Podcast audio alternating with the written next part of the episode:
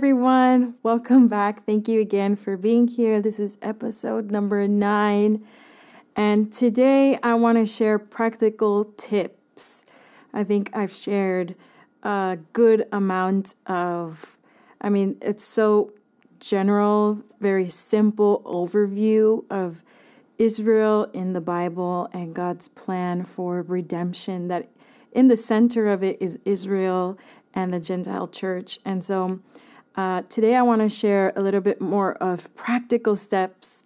And if you are joining in this fast, we are reaching there. Uh, it, we're almost getting there. It's about in two weeks, May 7th through the 28th. And so today I'm just going to share some practical steps, practical things that can encourage us in the midst of this fast and that I hope that can help you in this fast. And so grab your favorite drink, whatever it is. We're going to take 15, 20 minutes to go over this, but I hope that this encourages you for this fast and not just for this fast. I think these are practical steps that you can apply when you have a season of fasting. And so let's get started.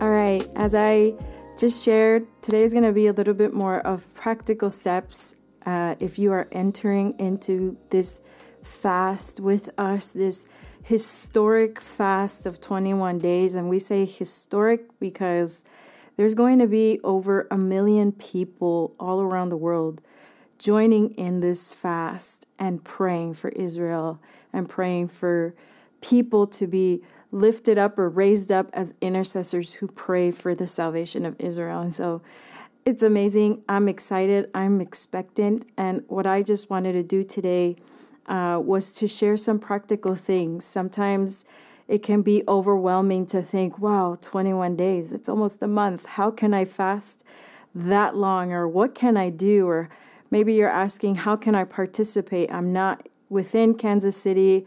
I'm from a different nation. How is it that I can participate? And so that's what I want to share with you today. And I also want to share that today this is going to be the last episode for this season number two. I can't believe it. It's already almost season the end of season two. Um, because I'm going to be focused in this fast. Uh, my husband and I are uh, by the grace of God, trying to dedicate uh, four to six hours during this fast to be in the prayer room, uh, to really be focused in this fast uh, alongside the rest of the leadership team of the International House of Prayer. Um, and because of that, our capacities are going to be limited. Our day is going to be very limited on other things to do. Uh, and we want to focus on different ministries that we have right now with Benji. There's an online school reaching the Spanish church, and alongside Mike Bickle, uh, we are a part of the team that is forming his app. If you don't know about the Mike Bickle app, I encourage you to download it because all throughout the fast, Mike Bickle is going to be uploading resources, content, sharing dreams, visions, things that are happening, the prophetic during this fast. And that's what we're going to be focusing on. And I mentioned my husband because maybe you don't see him, but he's always the one behind the camera, setting up, helping me set up the lights and the and the camera and the and the audio, everything. And so uh, we're going to focus on that. And so because of that, uh, we're going to take a pause from uh, producing the podcast. And you, so I just wanted to let you guys know of that, and I will restart at some point in the month of June. Um, but to share some practical steps, um, I just really want to encourage you that, you know, a lot of times I think we can uh, over spiritualize something, um, but fasting should be a part of our lifestyle. Uh, we don't do probably a fast of 21 days, maybe that often, maybe just in seasons. But uh, we should be having a fasting lifestyle, a lifestyle that involves fasting and without having to over spiritualize it. It's just something practical where we are intentionally dying to our flesh in order to put our focus uh, in someone else, and that's Jesus, and in the Word and what He's doing in His purposes. And specifically in this fast, it's His purposes with Israel. And so, my tip number one is to don't do it alone, invite others with you. Maybe you're saying, Well, I'm not my church isn't doing it, but I want to encourage you in, include friends. Uh, actually, in the Mike Bickle app, or I'm going to link down below the website, Isaiah62fast.com. You can go there. Uh, Mike Bickle has a five minute video and then an even in depth video of like 30, 40 minutes where he shares much more context about this fast. Um, and especially the five minute video, he does it in such a simple way for you to be able to share that with your leaders or to share it with your church if you are a leader in your church and you want to invite other people into it, or if you just want to invite your friends or your family members. You can send them that five minute video and they can have a little bit of an understanding of what the fast is about. So, all in all, my encouragement to you is don't do it alone. Invite other people with you in this time uh, and even if you feel like, well, nobody is responding, I would say include your family. This is tip number two. If you are a mom, involve the rest of your family into it. If uh, maybe your parents can be involved in this, maybe they don't fully understand it. Obviously, you can't put your kids to fast. I'm not telling you to do that. We cannot be doing that. That is totally unhealthy.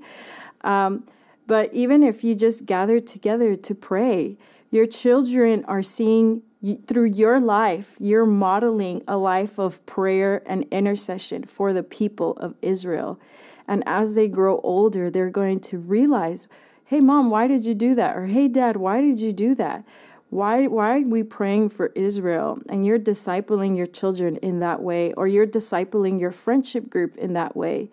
And so I just want to encourage you and and give you and I, I just pray that the Lord can give you boldness that you can invite people, extend the invitation to others, and the Lord might stir their hearts to join you, whether it's also in fasting or if it's just in prayer. But they're going to be stirred and, and ask you even questions Hey, what is the Lord telling you? Why do we have to pray for Israel? So I just want to encourage you don't do it alone involve the people in around you in the influence of circles the the the social circles that you have send this invitation and invite other people. And because that strengthens you the more that you are doing it with other people it's not just you doing it by yourself. And you know sometimes we can fall into discouragement or sometimes we can fall into a lack of accountability. You know, we kind of give up along the way. And it's not just for somebody to like keep their eye on you and make you feel bad if you don't fulfill the fast or you don't make it until the end. It's not about that either.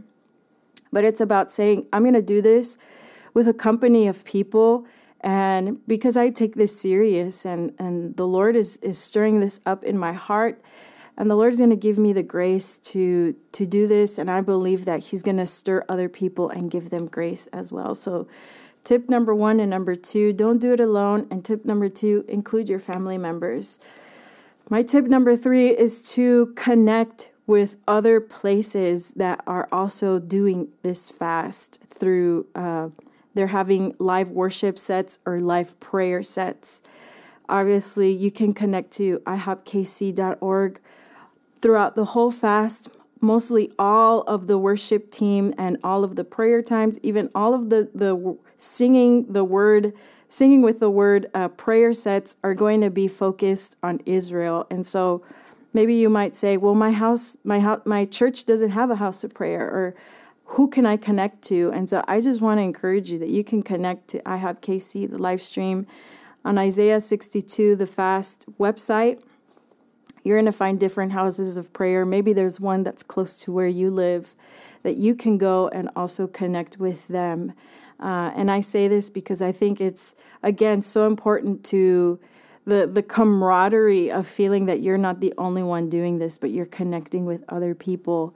and the fact that there are other places that are doing live worship. So adding prayer with worship, adding prayer with music actually fuels your your prayer life and can encourage you and just stir you. Maybe you have just 30 minutes or 20 minutes before you get to work. You put on a live stream, you put on a worship set that is focused on Israel and it gives you language in order for you to say, "Whoa, that just touched my heart. Yes, Lord, I agree with that prayer." That you can raise up the children to be watchmen on the wall and that's like a new prayer language that you've adopted into your prayer life and so later on and throughout those 21 days, maybe that's something that the Lord highlights. Like, Lord, lift up children that are watchmen on the wall for Israel, that as they get older, they are uh, dedicating their lives to be intercessors for the salvation of Israel. And so it's just something so powerful when you connect with others. And so that's my encouragement connect with other houses of prayer, either th- online, because there's so many, and that's the amazing thing about technology nowadays. You can connect with them wherever it is that you are. Or again, visit the Isaiah 62 Fast website that I'll leave on the description. Maybe there's a house of prayer that's really close by and you can go visit. My fourth tip is to be practical and to create a plan. Uh, obviously, you decide between you and the Lord what is it that you're fasting if you're going to fast. Obviously, I would recommend you to, if you have health issues, speak to your doctor, speak to your nutritionist if that is necessary. Don't do something that will harm you in the long run. Um, but be practical. Do something that is attainable to you. Uh, for example, a lot of people are doing a Daniel fast, something that is challenging, but not something that will harm you physically. And again, if you have questions about that, maybe that's something that you can ask your doctor personally if that's something that you can do.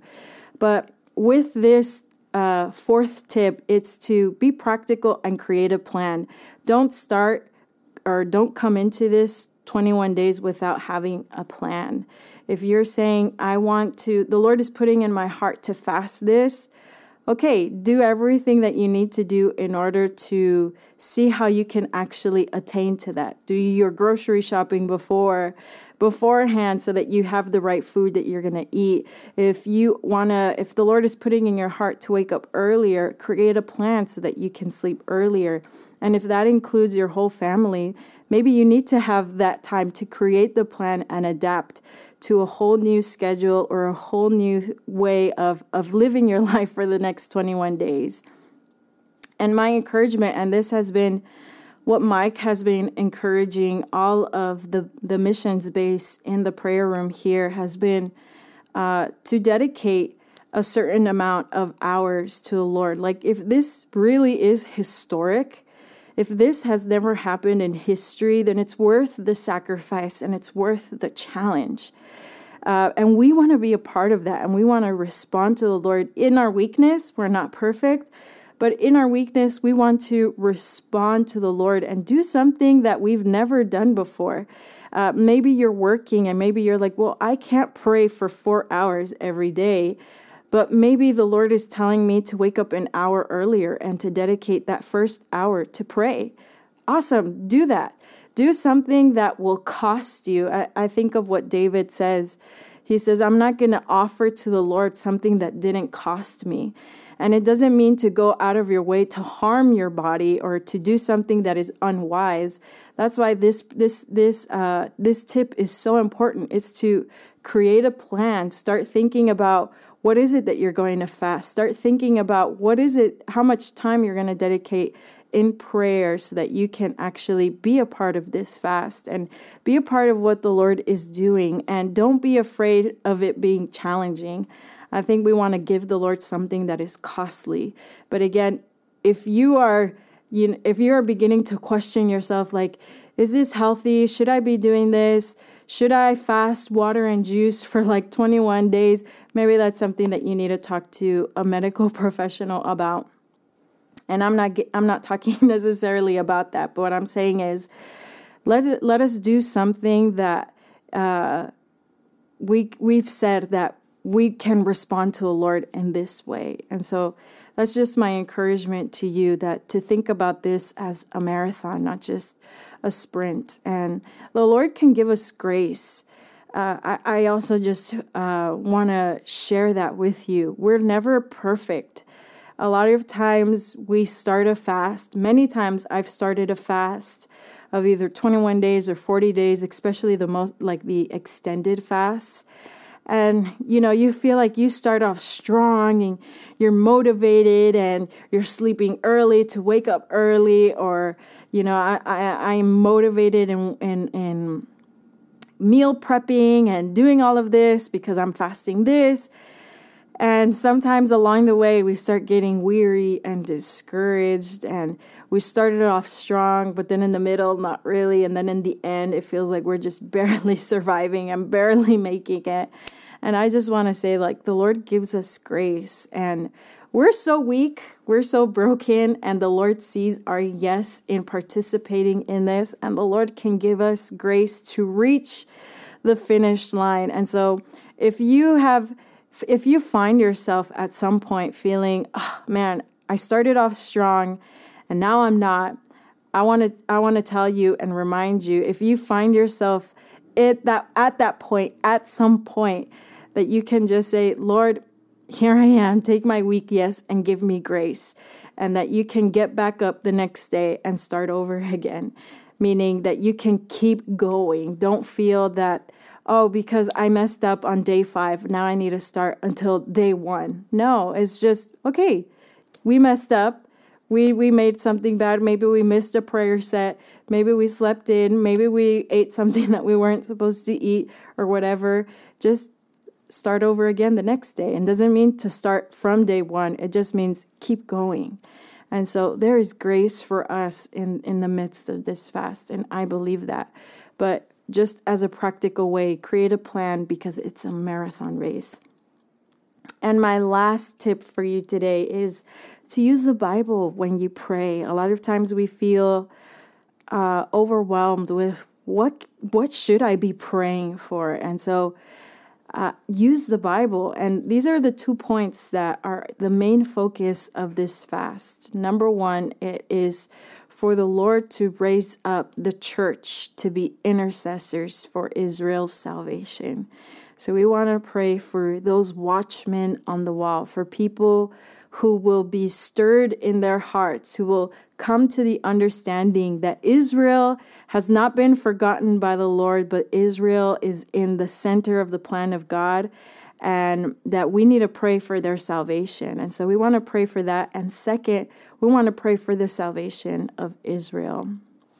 And again, I want to encourage you uh, to download the Mike Bickle app. Mike has so much resources there. He's going to be uploading fresh content there at the beginning of the fast, during the fast, and there you can be up to date. And at the bottom of this description list, I'm going to add some verses that I'm going to be praying and that I'm going to be using. Um, but when we use the Bible to pray, that's the best way to pray. Sometimes we feel overwhelmed because we don't know what words to say. We don't know how to say, okay, I know the two points that we should pray, but how should I pray that? And I want to encourage you there's something called the apostolic prayers, which are basically the recorded prayers in the Bible. Most of them are the prayers of Jesus, the prayer of the apostle Paul, and the prayer of Peter's of Peter. And I'm going to list some of them down here in the description box below. But for example, there's Ephesians 1 17 through 19, where Paul is praying for the church of Ephesus and he's praying, Father of glory, I pray that you would give them the spirit of wisdom and revelation in the knowledge of Jesus. And you can take those verses, for example, and pray that for the two main points that we have. Pray for the church. Lord, I pray for the church. I pray for my church. I pray for the global church. I pray that you would give them the spirit of wisdom and revelation of the plan you have for Israel. And you can also pray that for the salvation of Israel. God, we pray for the spirit of wisdom and revelation for all Jew, Jews and, and Hebrew that they may know that Jesus is their Messiah. Give spirit of wisdom and revelation. And that's just one of them. And again, I'm going to place them down here below, different verses. But the safest, most effective way, most efficient way to pray is using the Bible. And that's the easiest way to pray. We don't have to make up the words. We can just literally take the Bible and pray them back to God.